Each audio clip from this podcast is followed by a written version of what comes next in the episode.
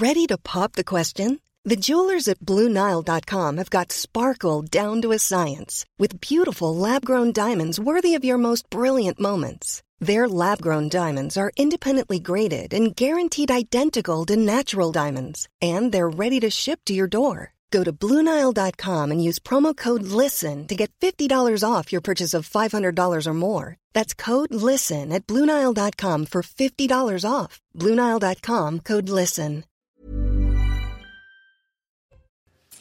Ravi de vous retrouver ce soir. Comment allez-vous? Il paraît que Mathieu Bocoté a retrouvé sa valise. Non Et c'est très vrai. Je.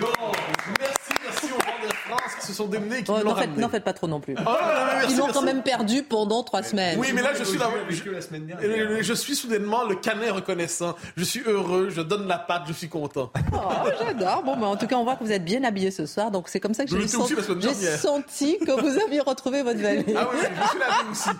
Une fois, par, une fois par mois, sale, pas sale, je me lave. On vous aime, mon cher Mathieu. Adrien Spiteri aussi? Peine allégée pour Patrick et Isabelle Balkany. Les anciens élus sont respectivement condamnés à 4 ans et demi et 3 ans et demi de prison.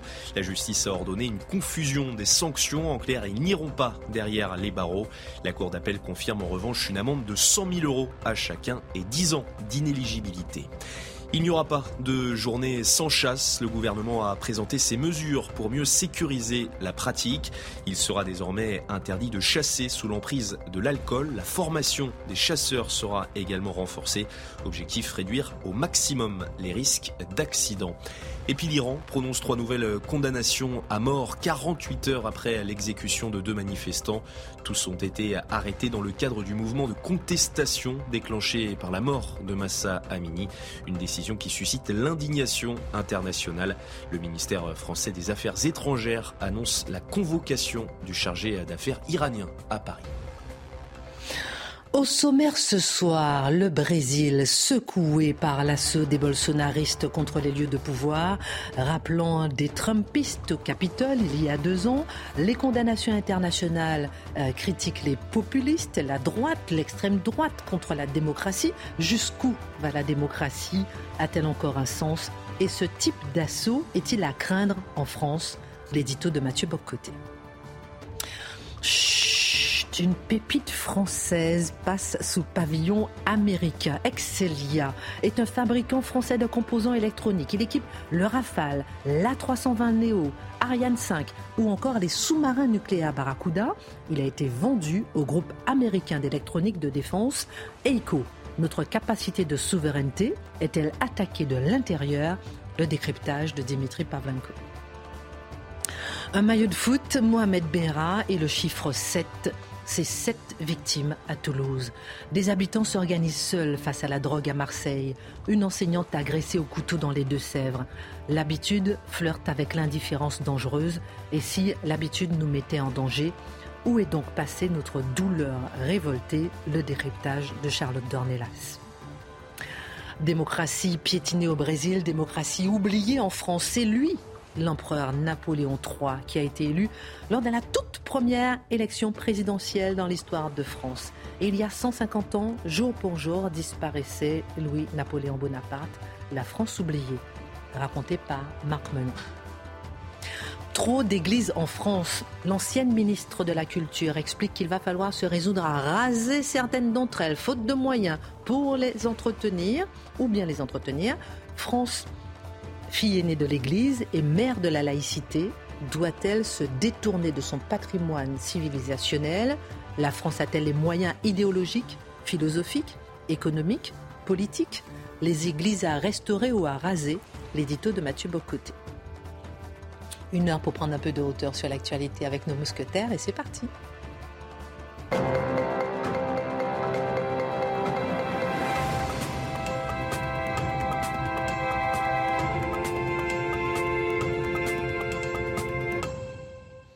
Alors ça, c'est ce que Charlotte nous a ramené.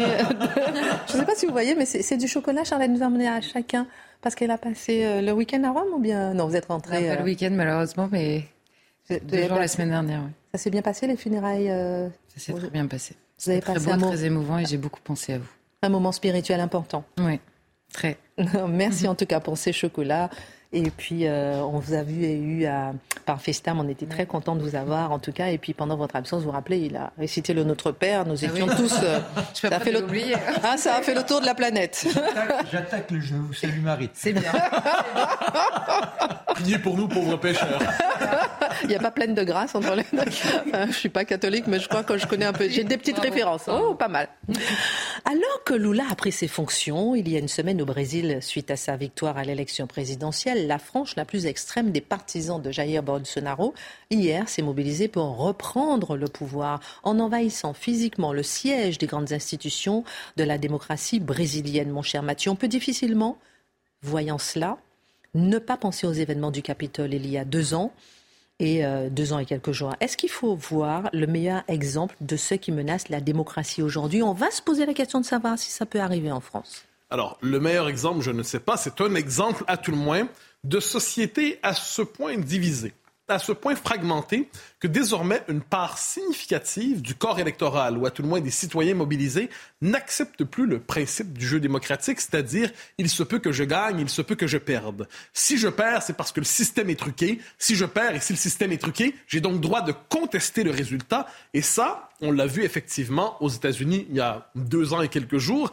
avec un événement qui, vous le noterez, en plus les semaines, plus les mois passent, plus les événements du Capitole, et j'y reviendrai, sont traités comme un événement contemporain majeur, bouleversant, un moment de bascule dans l'histoire de la démocratie américaine. Ce qui aurait pu être traité comme une émeute euh, absolument condamnable est de plus en plus présenté comme une tentative de coup d'État piloté par Donald Trump pour faire tomber la démocratie américaine. Il y a peut-être de l'interprétation 1 à l'interprétation 2 un saut qualitatif étonnant. Par ailleurs, on dit, je dis un, un peu partout, ce sont les partisans de Bolsonaro. Faut nuancer. C'est la frange, comme vous l'avez dit, extrême, radicalisée, des partisans de Bolsonaro, mais il ne faut pas oublier que le résultat à la présidentielle brésilienne, c'était 51-49, autour de ça. Donc, on n'est pas ici devant les représentants des 49% d'électeurs de Bolsonaro, mais devant une frange radicalisée, tout comme, tout comme aux États-Unis, les farfelus déguisés en Chewbacca pour s'en prendre au Congrès, euh, au Capitole, n'étaient pas non plus les représentants des dizaines de millions d'électeurs de Donald Trump. Et pour l'instant, quand on regarde les événements, il faut le redire, hein, ce qu'on a vu là est absolument condamnable, sans la moindre nuance. Absolument. Mais dans l'analyse, on devrait éviter de dire que ceux qui se rassemblent, des excités insurrectionnels ainsi rassemblés, représenteraient en fait l'ensemble des partisans du président vaincu, du président déchu. Il faut garder ça à l'esprit. Alors, pour les événements, on le redit, euh, quelques centaines, quelques milliers, ça dépend les lieux, se sont emparés des lieux physiques de la démocratie brésilienne, et c'est probablement là l'élément le plus important. Des manifestations, on connaît. Des débats publics virulents, on connaît. Mais une foule qui décide de s'emparer d'un lieu, euh, un peu décalé, soit dit en passant, ça fait très putsch 1922, euh, ça. C'est-à-dire, c'est un putsch à l'ancienne. C'est le putsch des gens qui n'ont pas compris comment se fait un putsch aujourd'hui. Ah, il y a d'autres manières, normalement, par exemple. J'y reviendrai. Euh, donc, les, les putschs contemporains fonctionnent de manière beaucoup plus feutrée. Là, ce qu'on voit ici sont les gens qui protestent symboliquement et qui, sur le mode du barreau d'honneur. Et qu'est-ce qui ou de déshonneur. Et qu'est-ce qui se dit dans leur esprit? Eh bien, puisque le système, je le dis, est truqué, ça c'est une rhétorique trumpienne, c'est vrai, puisque le système est truqué, tout est permis pour nous désormais. Vous noterez une autre chose qui est intéressante, à Washington comme au Brésil, c'est un fantasme autour de l'armée. Il y a cette idée qu'on va protester et là, l'armée va venir nous sauver de cette caste de dirigeants corrompus que nous aurions.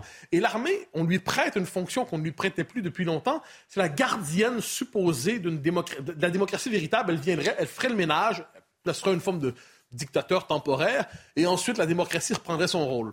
C'est pas exactement ce qui s'est passé. Hein. Cette espèce de fantasme militaire qui s'inscrit dans l'histoire sud-américaine. Gardons ça à l'esprit aussi cette histoire ne correspond pas à la réalité des choses en ce moment. Et ce qu'on a vu, c'est que l'armée a été fidèle au régime, a été fidèle, heureusement encore une fois. Aux États-Unis, certains se sont demandé est-ce que l'armée pourrait soutenir Trump s'il avait l'idée de miser sur elle? Non, les généraux ont dit pas du tout. Mais qu'est-ce que n'est pas fidèle à un président. On est fidèle au régime, on est fidèle à la Constitution. Eh bien, on a vu quelques scènes qui étaient frappantes au Brésil où des manifestants sont là, puis voient l'armée arriver. Ils sont là, bravo, bravo, ils, viennent nous aider à renverser le régime. Et là, ben, un instant, non, non, on vient vous arrêter, les gars. Vous êtes, vous êtes des putschistes en ce moment. Vous êtes des insurgés. On vient vous chercher. Euh, déception et tristesse chez ces gens.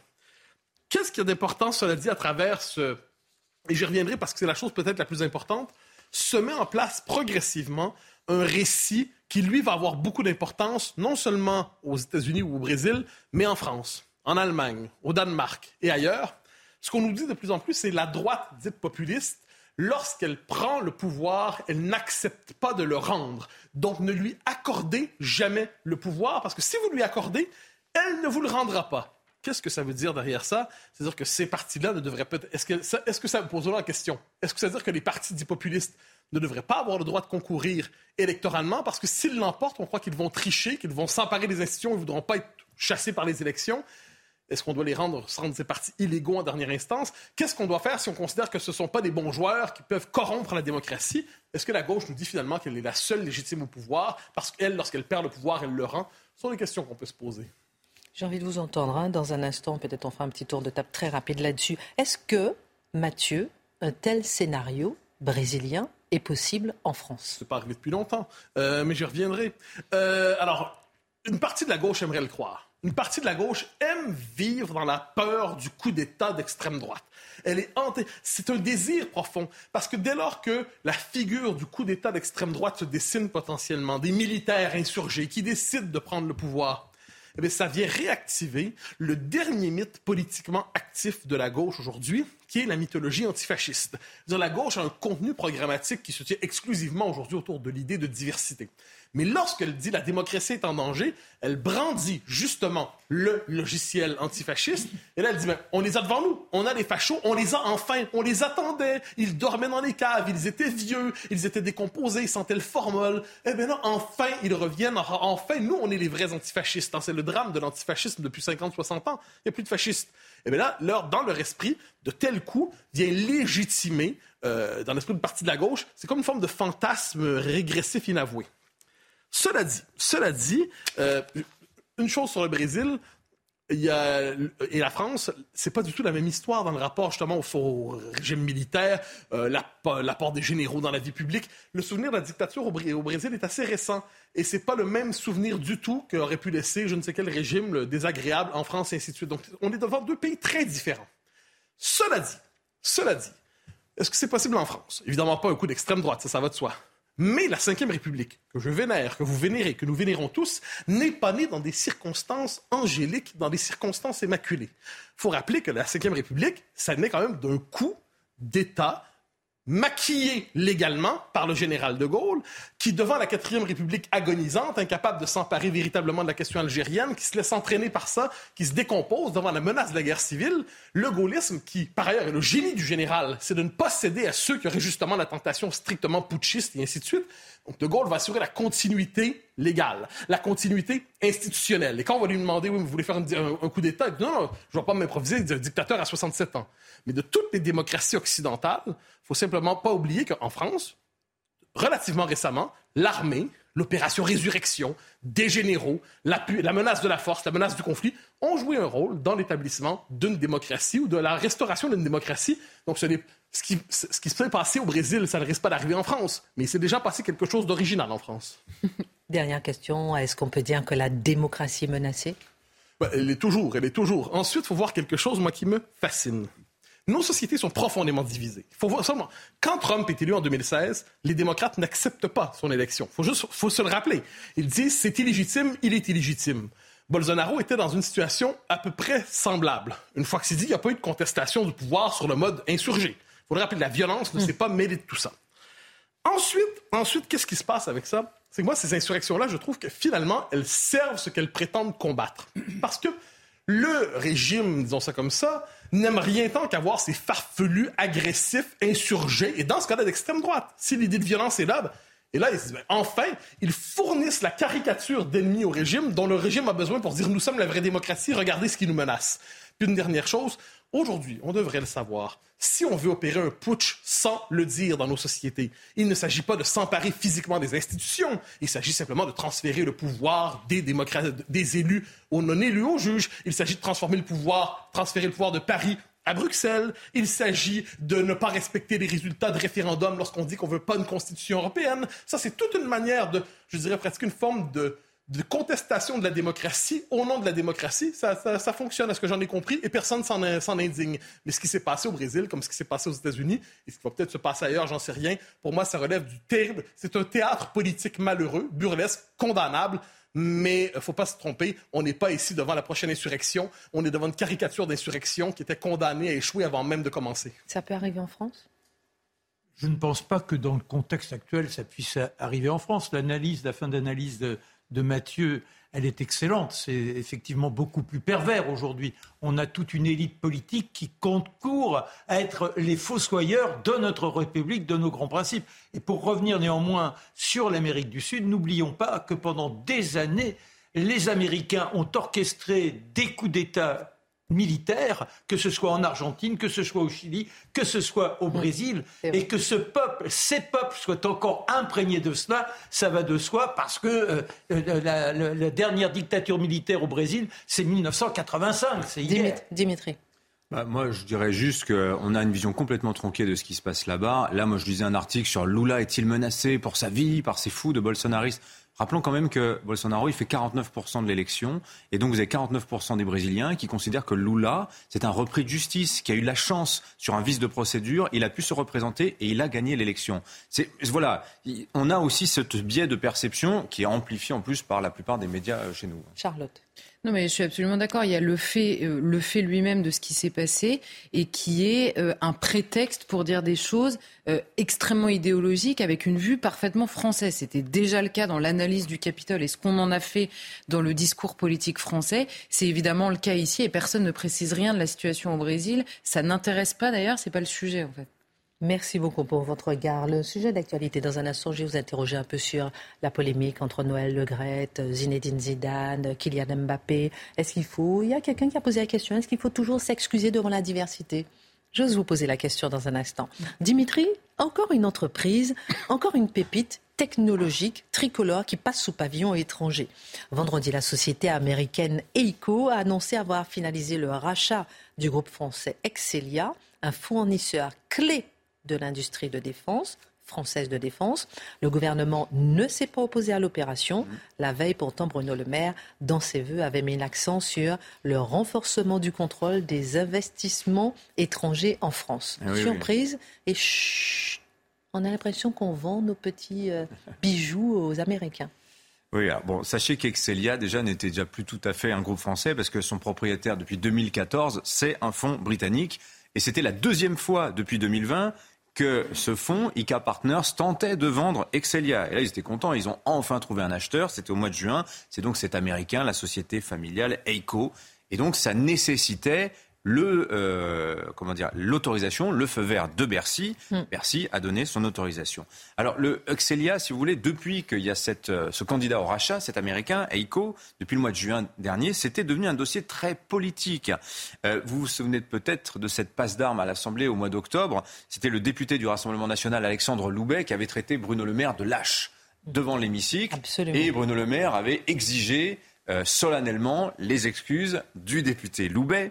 Alors, on a, retenu que la passe d'armes autour des excuses. De quoi il parlait, le député Loubet? Eh bien, il parlait de la vente de la société Excelia. Et il n'était pas le seul. Des députés du Rassemblement national, Laurent Jacobelli, la sénatrice socialiste Marie-Noël Linemann au Sénat, elle aussi s'est émue de, cette, euh, de ce processus de vente.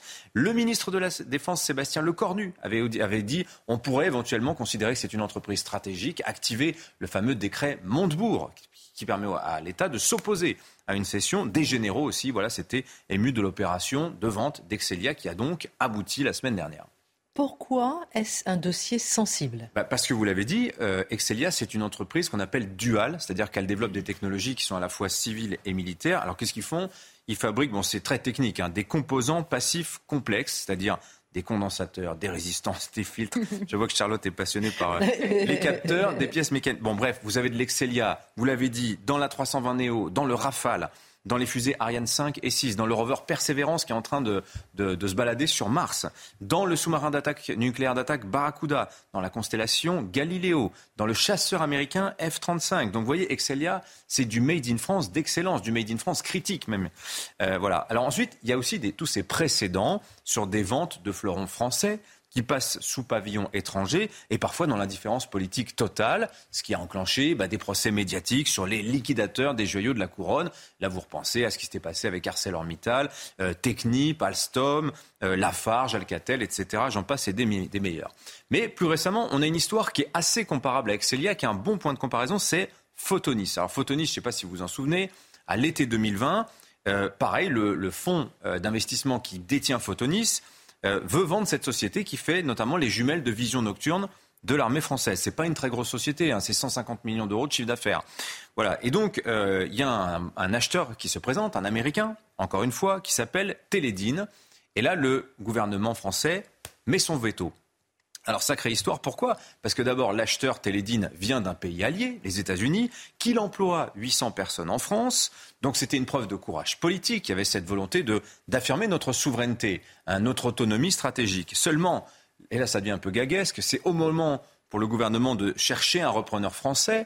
On va frapper à la porte de Thales, de Safran, nos spécialistes d'électronique. On leur dit, vous, Photonis, c'est vachement bien, c'est stratégique.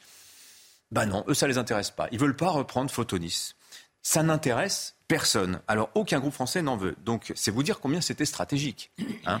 Euh, alors, c'est quoi une société stratégique? Est-ce que Excelia, mis en vente deux fois en trois ans, est une société stratégique? Je pose la question. Alors, c'est quoi alors le problème justement avec cette entreprise? Bah, Le problème, il est politique. C'est que lors de ses vœux à Bercy, la veille, jeudi dernier, le, euh, le 5 janvier, Bruno Le Maire nous dit que, je le cite, hein, l'indépendance industrielle et la souveraineté sont les nouveaux leitmotifs de la politique mondiale. Moi, je me dis, et vous vous êtes euh, dit la même chose en entendant cela, il est en train de faire vœu de protectionnisme, le ministre. Et au même moment, il laisse filer, capitalistiquement parlant, un fournisseur clé de nos entreprises de défense. Comment on explique ça? Bah, Tout simplement parce qu'il y a la souveraineté, ça c'est l'argument politique qui revient souvent, l'objectif politique, et puis il y a des objectifs qui sont parfois opposés. C'est quoi le mot du macronisme depuis 2017 Si vous devez résumer le macronisme en un mot, bah, je vous le dis, c'est attractivité. C'est ça. La bataille d'Emmanuel Macron depuis cinq ans, c'est l'attractivité de la France. Or, si vous voulez attirer des capitaux sur votre sol, et pourquoi vous voulez attirer des capitaux? Parce que vous n'en avez pas suffisamment chez vous. C'est la clé de notre sujet. Eh bien, vous ne commencez pas par dire non, par principe, à celui qui a de l'argent et qui veut acheter une entreprise française. Hein. Alors, cela dit, vous ne voulez pas envoyer aussi le message que le pays est en solde hein, et que tout est à vendre. Donc, bah, vous jouez sur les deux tableaux. Un jour, euh, vous vantez votre attractivité, et le lendemain, vous faites comme Bruno Le Maire, lors de vos vœux, vous annoncez que vous fixez à 10% le seuil de prise de participation au-delà duquel ça déclenche le contrôle des investissements étrangers en France au lieu de 25%. Alors voilà, mon beau-père, il dit tout le temps, la confiance n'exclut pas le contrôle. Donc à Bercy, il faut comprendre que c'est l'inverse, c'est que le contrôle n'exclut pas la confiance, le contrôle des investissements étrangers ne veut pas dire veto. Et donc, en l'occurrence, avec EICO, qui rachète Excelia, on va s'assurer que ça se passe bien avec les Américains. Alors, très concrètement, quelles dispositions prises pour s'assurer que l'emploi, mm. les technologies restent en France et puisque c'est ça quand même l'enjeu. Bah oui, alors EICO a accepté de euh, concéder à l'État ce qu'ils appellent une golden share, c'est-à-dire une action dorée, une action spécifique qui permet euh, de conserver euh, ça permet à l'État de conserver un droit de veto sur toute OPA hostile qui pourrait être entreprise sur donc EICO, le propriétaire désormais euh, d'Excelia, euh, enfin, pardon, sur le capital d'Excelia, pardon, puisque c'est le propriétaire. Il n'y a pas encore eu de fusion. Ça permet de bloquer une OPA hostile. Ceci dit, cette action dorée, elle ne permet pas forcément de contrer les décisions de la direction. Très concrètement, demain, qu'est-ce qui se passe? Si on repart en guerre commerciale avec les États-Unis. Euh, il n'y a pas si longtemps, rappelez-vous, Boeing Airbus, hein, ça a valu euh, euh, des surtaxes douanières à nos, propres, à nos, comment dire, à nos viticulteurs, à la porte d'entrée des États-Unis. Donc vous voyez, la guerre commerciale n'est jamais très loin. Bah, la loi américaine, elle permettrait par exemple à la Maison-Blanche d'interdire à Excelia, qui donc est un capital américain maintenant, de vendre bah, ses composants à Airbus, à Dassault, à, à Naval Group qui fait le sous-marin Barracuda c'est quand même embêtant. Euh, vous vous retrouvez avec une société qui ne peut plus fournir parce que euh, l'État souverain derrière lui dit tu ne le fais pas. De même, qui va décider des futures implantations industrielles, de l'orientation de la recherche-développement chez Excelia Un propriétaire américain. Alors Bercy, c'est tout ça. Mais moi, j'ai l'intuition quand même qu'ils n'ont pas eu le choix dans cette histoire d'Excelia parce que la Direction générale de l'armement a expliqué qu'elle a cherché une offre tricolore pour reprendre Excelia, mais qu'elle n'a pas trouvé d'offre à la hauteur. 453 millions. Et vous voyez, en fait, le problème, c'est ça. Le problème, il est sur les 453 millions qu'a coûté cette société. il n'y avait personne en France pour reprendre la boîte. Alors, est-ce que c'est vrai? Est-ce qu'ils n'auraient pas pu chercher un peu mieux? Est-ce que Excelia est une entreprise stratégique? Je vous pose une question juste après la pause.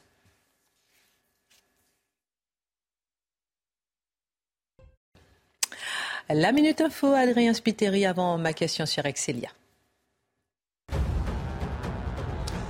Les prix des carburants en hausse. La semaine dernière, le gasoil s'est vendu 1,89€ le litre en moyenne, soit 13,29 centimes de plus en 7 jours. Le samplon 95 a de son côté augmenté de près de 17 centimes, conséquence de la fin de la ristourne à la pompe. Elle est remplacée par une indemnité carburant destinée aux plus modestes. À Marseille, des habitants se mobilisent contre les dealers. Hier, une manifestation était organisée par les résidents d'une cité HLM du 11e arrondissement. Au début du mois, des jeunes cagoulés se sont installés pour vendre de la drogue dans la cage d'escalier. Désormais, les habitants se relaient jour et nuit pour leur faire barrage. Et puis en Chine, la situation sanitaire continue d'inquiéter. Près de 90% des habitants du Henan ont été contaminés par le Covid-19. Il s'agit de l'une des provinces les plus peuplées du pays. Depuis plusieurs semaines, la levée des restrictions sanitaires fait exploser le nombre de cas dans le pays. Donc l'entreprise Excelia euh, française passe au pavillon américain. Vous disiez tout à l'heure qu'on n'a trouvé aucune offre tricolore à la hauteur de 453 Oui, oui. millions. Ma question, est-ce que finalement Excelia est une entreprise stratégique pour la France? Alors, écoutez, euh, je dirais que vu ses clients, oui, évidemment. Enfin, en tout cas, euh, ça poserait de sérieux problèmes pendant quelques temps, au moins à toutes les entreprises clientes d'Excelia. Mais je crois que le vrai problème dans cette affaire, c'est surtout le manque d'argent en France. Ben, je veux dire, ça devient difficile de trouver du financement quand vous travaillez pour les industries d'armement, les industries euh, de défense. Les banques aujourd'hui, et alors les petites entreprises, on a 2000 sociétés hein, qui travaillent dans le monde dans- de la défense en France, c'est un des fers de lance de notre industrie. Plein d'entre petites entreprises témoignent en ce moment pour dire, en fait, ça fait 3-4 ans, ça devient difficile de trouver des sous. Pourquoi? Parce que les banques ne veulent pas prêter à cause de leurs engagements RSE. Vous savez, la RSE, la fameuse responsabilité sociétale et environnementale. Or, c'est une réflexion que le monde de la finance nourrit depuis le déclenchement de la guerre en Ukraine. C'est quoi la responsabilité sociale et sociétale d'un pays quand on a des pénuries de gaz et de pétrole? C'est d'assurer les approvisionnements en énergie. Donc ça repose la question de la pertinence de ces investissements-là. C'est quoi la responsabilité d'un État quand vous avez la Russie qui potentiellement peut attaquer la France ou l'Europe à un moment? C'est théorique, mais ça peut arriver. C'est de s'armer, c'est de se défendre, c'est donc d'investir dans la défense. Donc à ce stade, pour les banques, ça reste globalement non. On, ferme le robinet parce qu'on a trop peur des méchants activistes pacifistes qui leur mettent la pression et qui leur intentent des procès médiatiques. Voilà. Donc c'est très dommage. Je pense qu'un fonds souverain, en revanche, pourrait tout à fait assumer ces investissements-là. Mais le problème, c'est qu'on n'en a pas. Donc vous pouvez faire toutes les promesses que vous voulez en termes de souveraineté, d'autonomie stratégique que vous voulez. Sans argent, il n'y a pas d'autonomie stratégique. La première ligne de défense, passez-moi l'expression, mais c'est le mur de l'argent. C'est le mur de l'argent. Et euh, tant qu'on en manquera, vous aurez des Excelia qui partiront là où se trouve l'argent. Et en l'occurrence, l'argent, là, il est où? Il est aux États-Unis. Je vous propose comme sujet d'actu euh, de débattre de ce sujet-là au lieu du foot, si ça vous dit. Non, non, non, c'est- non, parce qu'on a envie d'en savoir. Ah, on reviendra sur ce sujet. Ça vous dit? Très bien. Excusez-nous, on change en Vous Non, êtes mais c'est un d'accord petit dribble. Je peux demander aux téléspectateurs, vous êtes d'accord Hashtag face à l'info, on fait ça. Non, parce que c'est intéressant de voir quand même ces- nos fleurons qui disparaissent. On va en parler tout à l'heure. Petite page avant, Charlotte et Marc. Et si l'habitude nous mettait en danger? Cérémonie d'hommage aux victimes de l'hypercachère à Paris en ce moment même. Parallèlement, nous avons découvert l'existence de maillots de foot floqués au nom du terroriste Mohamed Merah avec le chiffre 7 car il a assassiné 7 personnes dont 3 enfants juifs. Faut-il s'y intéresser? À Marseille, des habitants s'organisent eux-mêmes contre le trafic de drogue. Faut-il s'y intéresser? Dans les Deux-Sèvres, un élève de 14 ans vient menacer son enseignante avec un couteau. Faut-il s'y intéresser? Ces informations, Charlotte, ne nous intéressent même plus. Comment expliquer cette habitude passive? Eh ben, c'est assez simple, c'est la répétition qui a fini par anesthésier à la fois notre capacité de réaction, parce que même individuellement, Évidemment que ce sont des informations qui, prises euh, chacune l'une après l'autre, nous, nous choquent, mais elles ne nous choquent plus de la même manière que la première fois. C'est vrai, on l'a particulièrement constaté euh, au moment des attentats, mais c'est vrai de tout le reste. Et il y a une somme.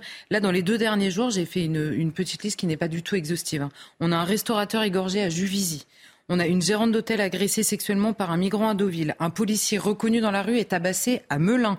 Un homme poignardé à Échirol. Des bus scolaires incendiés à Évreux, neuf dans la nuit.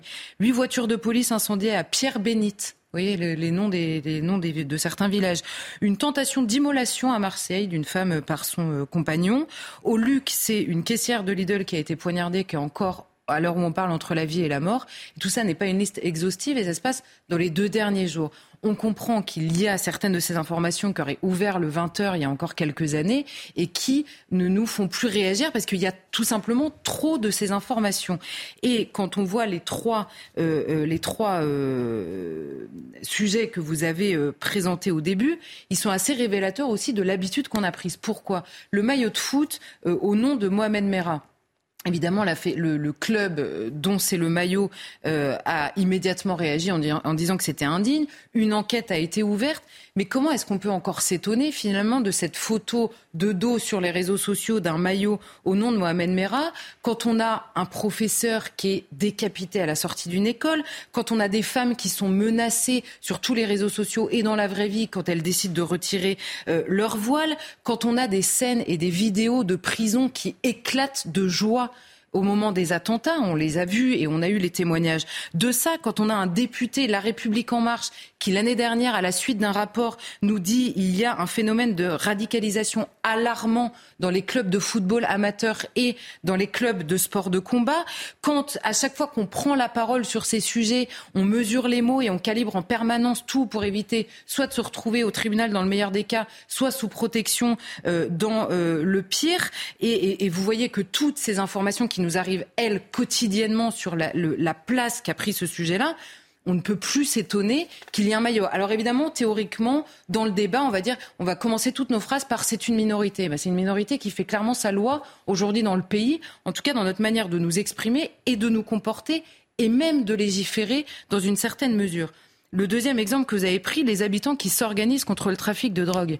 Mais là encore, si vous accumulez les, les informations qui nous viennent un peu au compte-gouttes, on a une élue mise en examen dans une affaire de trafic de stupéfiants. Elle se défend en disant j'avais pas le choix. Combien d'élus disent ne pas avoir le choix, ce qui, dans une certaine mesure, est sans doute vrai, tant les trafiquants font la loi à certains endroits. Des trafiquants qui réussissent à mettre la pression sur des élus locaux et à les acheter, soit financièrement, soit tout simplement au moment des élections. On a des tribunaux des, des, agents de tribunaux qui s'inquiètent du poids des trafiquants aux assises, puisque les jurés étant euh, potentiellement sous pression, euh, du poids des tribunaux. C'est déjà arrivé. Quand on a la ville de Marseille qui bat un record cette année de 60 tentatives ou homicides liés notamment au trafic de drogue, 60 dans l'année. Dont, dont, 30 effectifs, 29 je crois très exactement, euh, effectifs. Quand on a des règlements de compte réguliers entre gamins de 15 ans, dans le pays qui se tue à la sortie du parking pour l'un, à la sortie de l'école pour l'autre. Quand on a une consommation qui ne cesse d'augmenter, des policiers qui disent jour après jour, on a fini ça aussi par s'y habituer de dire on les arrête le lundi, ils sont dehors le mardi. Pourquoi s'étonner qu'on ait des habitants qui en viennent eux-mêmes à essayer de s'organiser pour empêcher les dealers de s'arrêter? Et enfin, le troisième exemple que vous preniez, un élève de 14 ans qui est exclu de son collège pour violence, qui revient à la sortie du collège disant ne pas vouloir agresser son professeur, mais des élèves. Il ne tombe pas sur les élèves, mais sur le professeur, étonné de le voir là. Il sort un couteau et agresse son professeur. Il ressort libre. Il est convoqué dans trois mois. Mais là, encore une fois, quand le mot mineur est devenu un dogme et qu'il est impossible de réfléchir à quoi que ce soit à partir du moment où vous avez prononcé ce mot, comme si le mineur, tous les mineurs de 14 ans se comportaient de la même façon, et comme si un mineur de 14 ans qui avait 20 mentions au casier équivalait à un enfant de 14 ans euh, bien réel qui découvre euh, la vie. Euh, la justice peine à s'adapter parce que le législateur peine à briser ce tabou-là.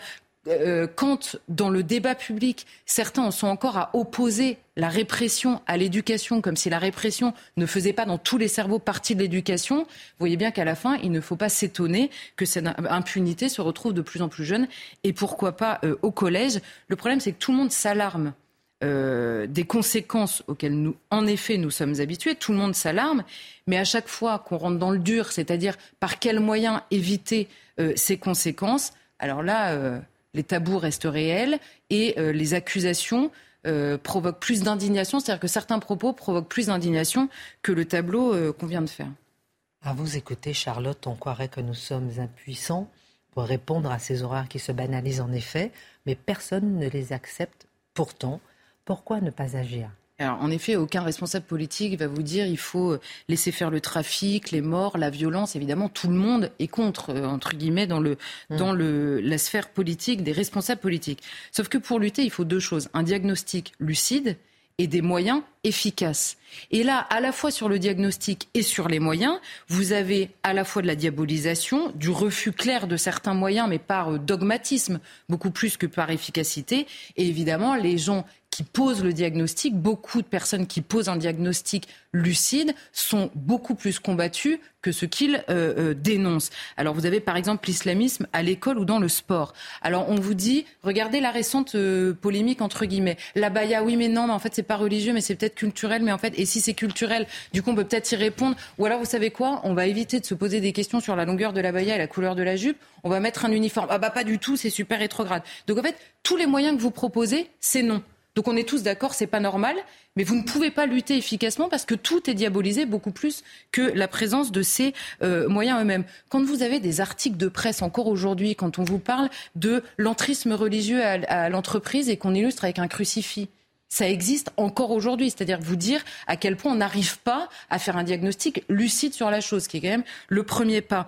Quand vous avez un djihad judiciaire, ce qu'ils appellent le djihad judiciaire, qui est encouragé en permanence par toutes les associations qui se portent elles-mêmes auprès du, parquet quand ce ne sont pas les intéressés euh, qui le font, quand vous avez des accusations en islamophobie permanentes dans le débat, comme si tout ça était absolument impossible à distinguer, eh bien, à la fin, toutes ces accusations sont reprises par les intéressés eux-mêmes, que ce soit à l'école, en entreprise ou dans la société elle-même. Sur la question de la violence, quand vous avez en permanence la question de l'autorité, sur lequel pèse une suspicion. Le professeur, oui, mais est-ce que l'élève n'a pas raison de dénoncer son professeur? C'est toujours la question. Je ne dis pas que tous les professeurs se comportent forcément correctement, mais la question euh, dans, dans, notre manière d'analyser est systématique systématiquement pardon, prise à l'envers.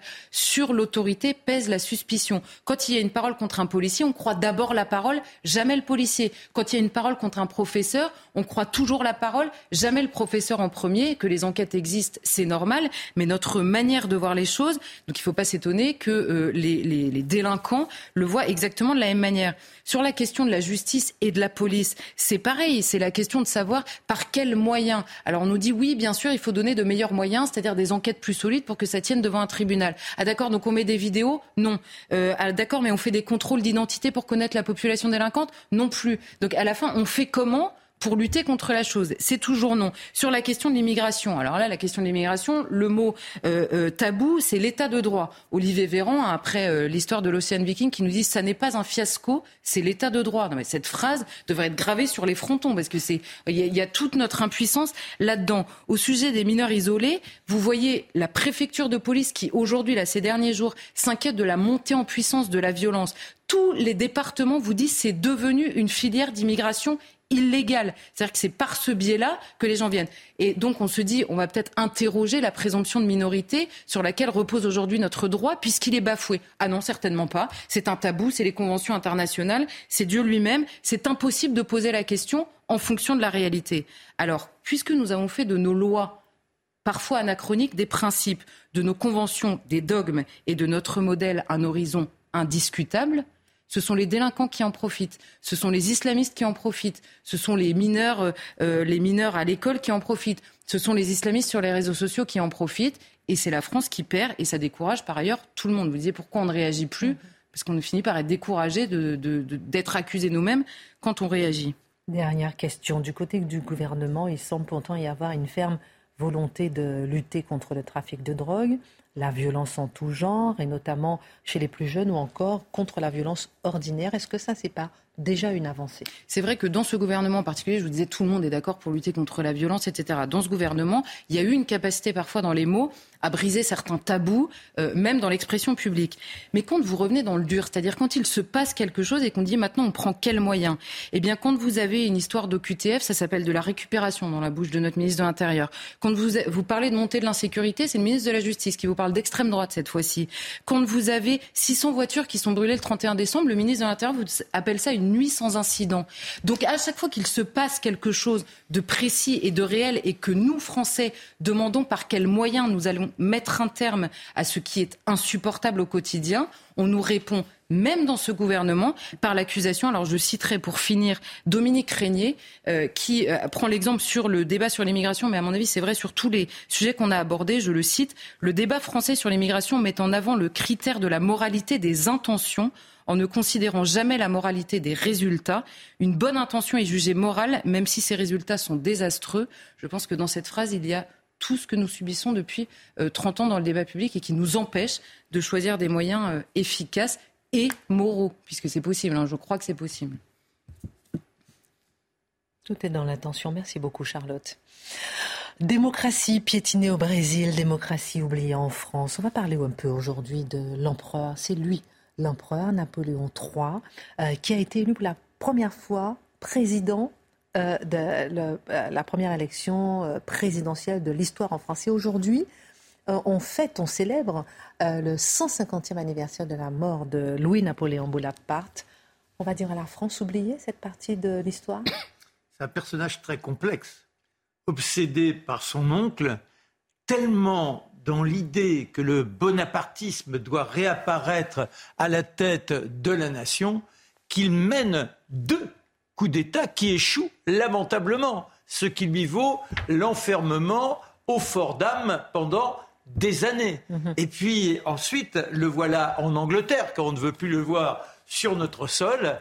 Et 1848, le roi Louis-Philippe qui choisit et presque par hasard, il n'a rien fait pour ça, même si depuis longtemps, il est avec euh, ses conseillers comment pouvoir rejaillir sur notre euh, territoire et prendre le pouvoir. Et les électeurs l'élisent et il finit donc par se retrouver président de la République. Mais ça ne lui suffit pas. Et là, nouveau coup d'État avec le désir, un 4 décembre, d'être sacré empereur ce qui fait fulminer Victor Hugo, qui le traite de Napoléon le Petit, alors qu'il avait été l'un des plus ardents prosélytes pour son élection. Et voilà notre Victor en exil pendant 19 ans.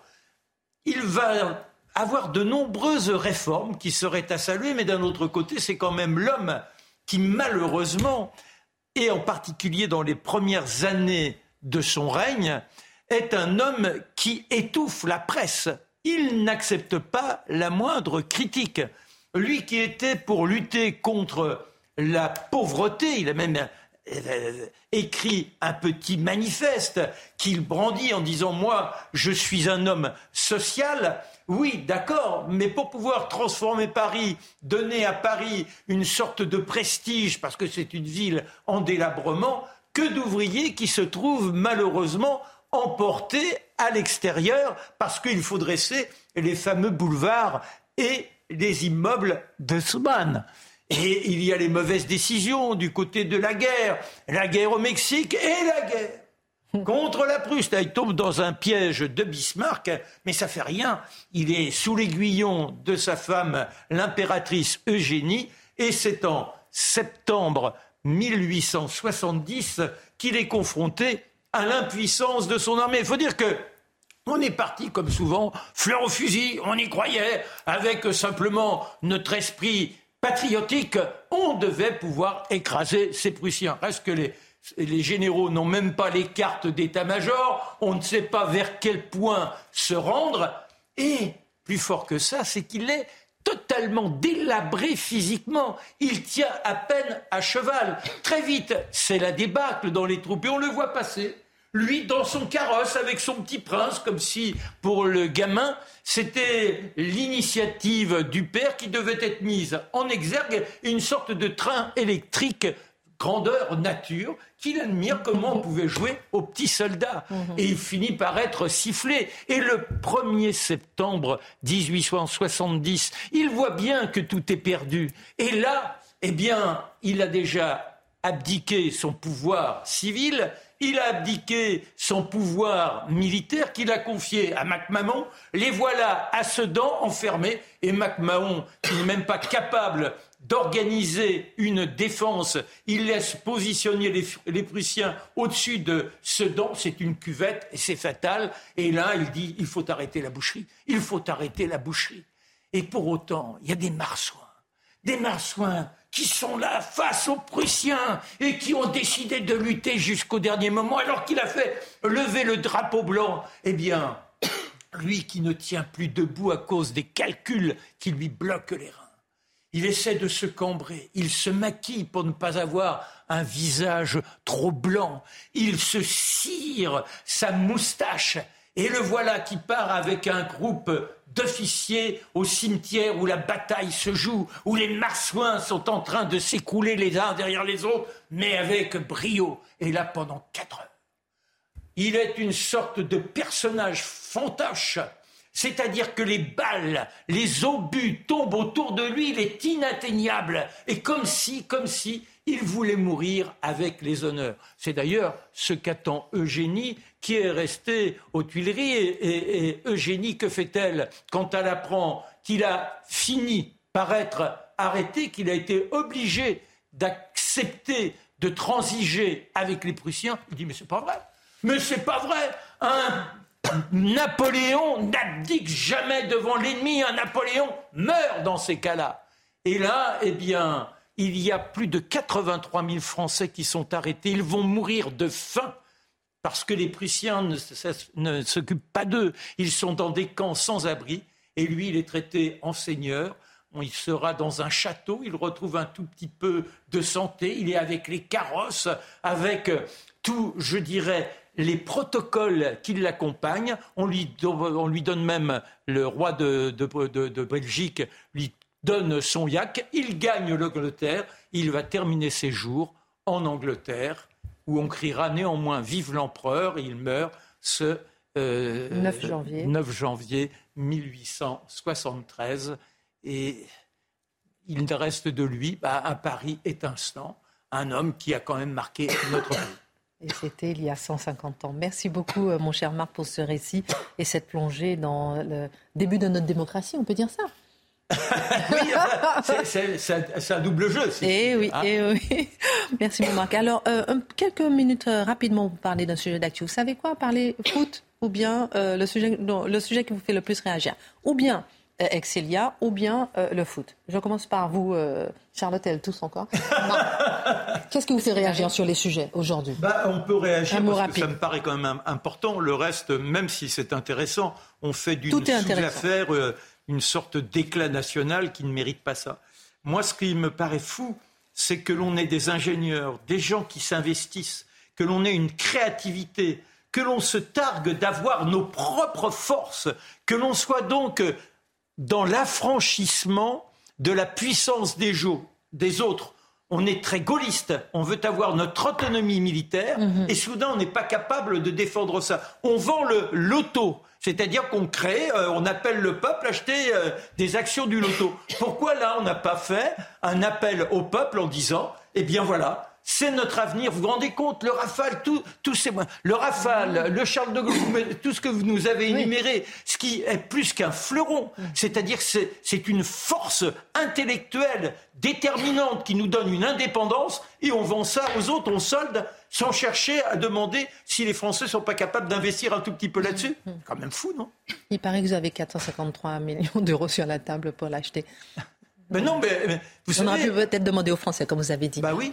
Merci. Ah, Mathieu, qu'est-ce qui vous touche entre, le foot et le plus, Plus l'industrie de l'armement, euh, hélas. Euh, il y a, je pense, dans les élites européennes, une conviction qui est de plus en plus présente, c'est que il y a que les, grands, les, les, puissances impériales qui ont la capacité d'avoir l'autonomie militaire aujourd'hui. Les Américains d'un côté, les Russes, on suppose, les Chinois, assurément.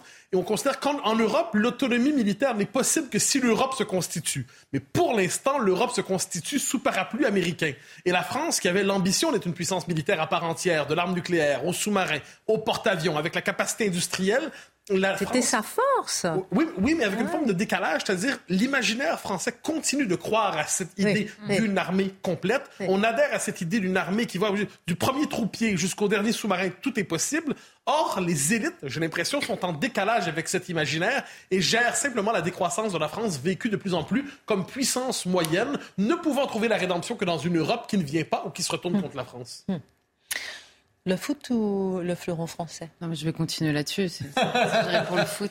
Alors, je rappelle, euh, c'est cette pépite française donc qui passe au pavillon américain. Ça vous non, mais pour, pour compléter euh, ce que, ce que dit euh, Mathieu, c'est que les, les, Français n'ont que l'échelle nationale, en tout cas sur ces sujets-là, comme point de repère, comme point de discussion et comme point d'imagination pour l'avenir.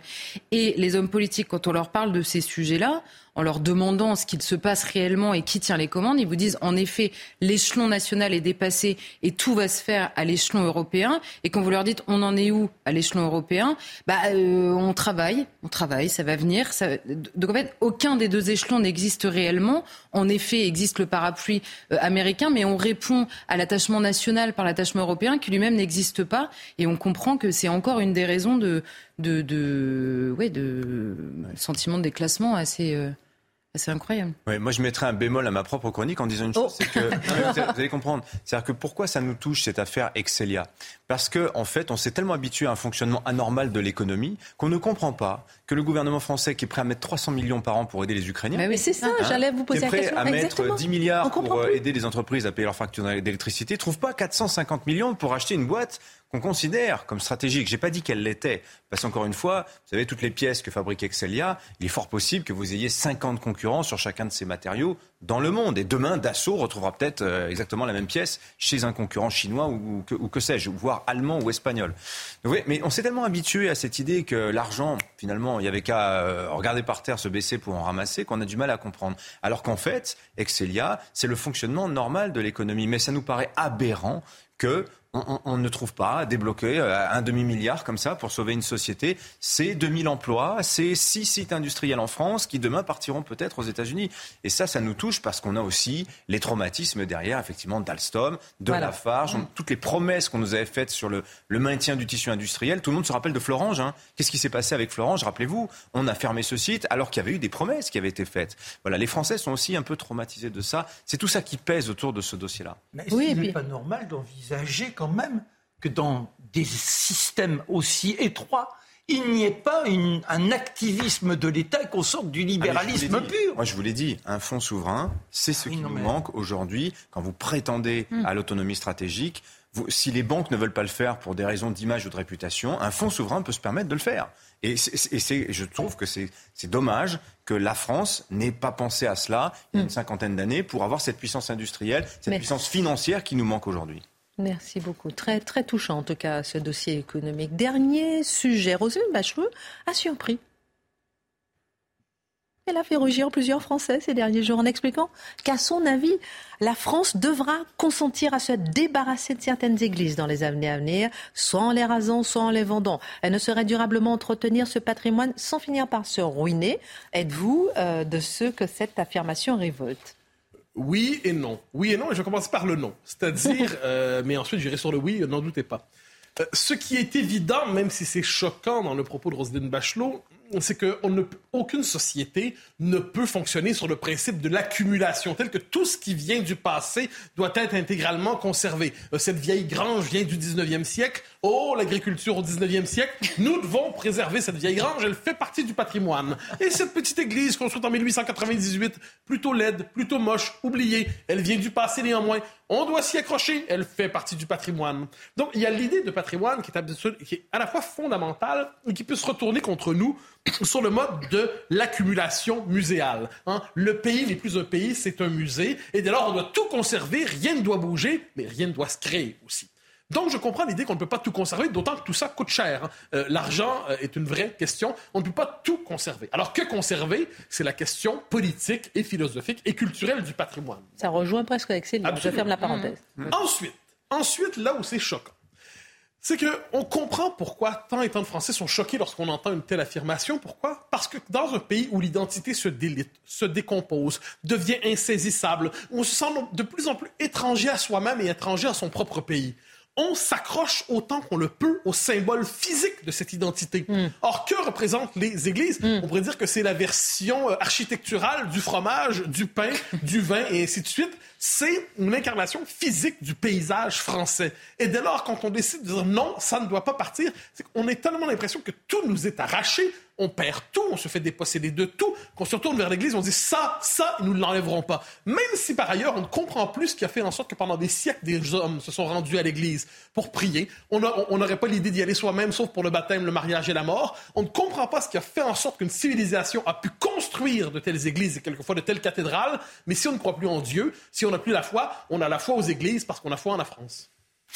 Mais n'y a-t-il pas un problème quand une figure politique d'importance, ancienne ministre de la Culture, traite avec autant de, si je puis me permettre, désinvolture un symbole aussi essentiel? Et là, vous nommez quelque chose d'essentiel.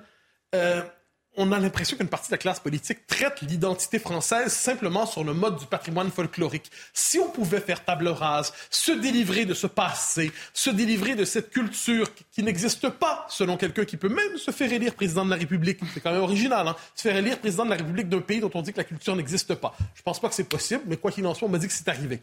Euh, eh bien, on a ce scénario quand on a une élite politique qui semble finalement traiter le pays comme un fardeau vouloir s'en débarrasser. On ne sent pas chez, dans la plus grande partie de la classe politique une forme d'attachement angoissé, presque à la Malraux à la France, qui permettrait de dire on sait que cette classe politique a l'attachement non seulement au patrimoine, mais à l'identité qui fait vivre ce patrimoine. Non pas seulement au patrimoine, mais à la culture dont ce patrimoine est une illustration, un résultat. Et puisqu'on a l'impression qu'on a devant soi simplement des managers, des gestionnaires, des communicants interchangeables à la culture limitée pour ne pas dire inexistante, et quelquefois étrangers à leur propre pays et déracinés dans l'espoir simplement de s'accrocher à quelque chose comme une espèce de, de, de strapontin en Europe, eh bien, qu'est-ce qu'on voit? Eh bien, on sent que cette classe politique ne veut pas défendre cette identité. Elle n'a pas d'esprit de discernement, donc on lui en veut en se disant que finalement, vous ne voulez même pas défendre ce qui nous reste alors qu'il nous reste si peu. Où est notre identité? Merci beaucoup Mathieu. Merci Dimitri, Charlotte, Marc. Excellente suite de programme. Le journal Adrien Spiteri et dans un instant Pascal Pro.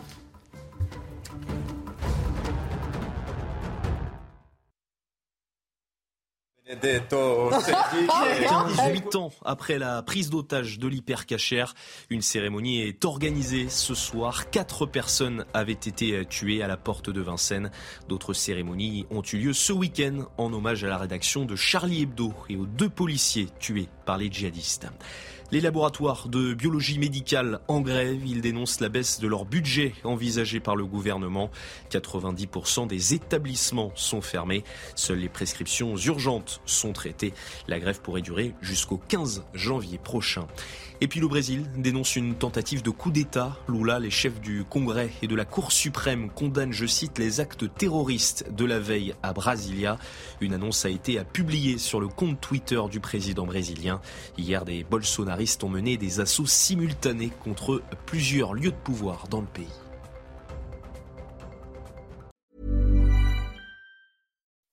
When you make decisions for your company, you look for the no-brainers. If you have a lot of mailing to do, stamps.com is the ultimate no-brainer. Use the stamps.com mobile app to mail everything you need to keep your business running with up to 89% off USPS and UPS. Make the same no-brainer decision as over 1 million other businesses with stamps.com. Use code program for a special offer. That's stamps.com, code program.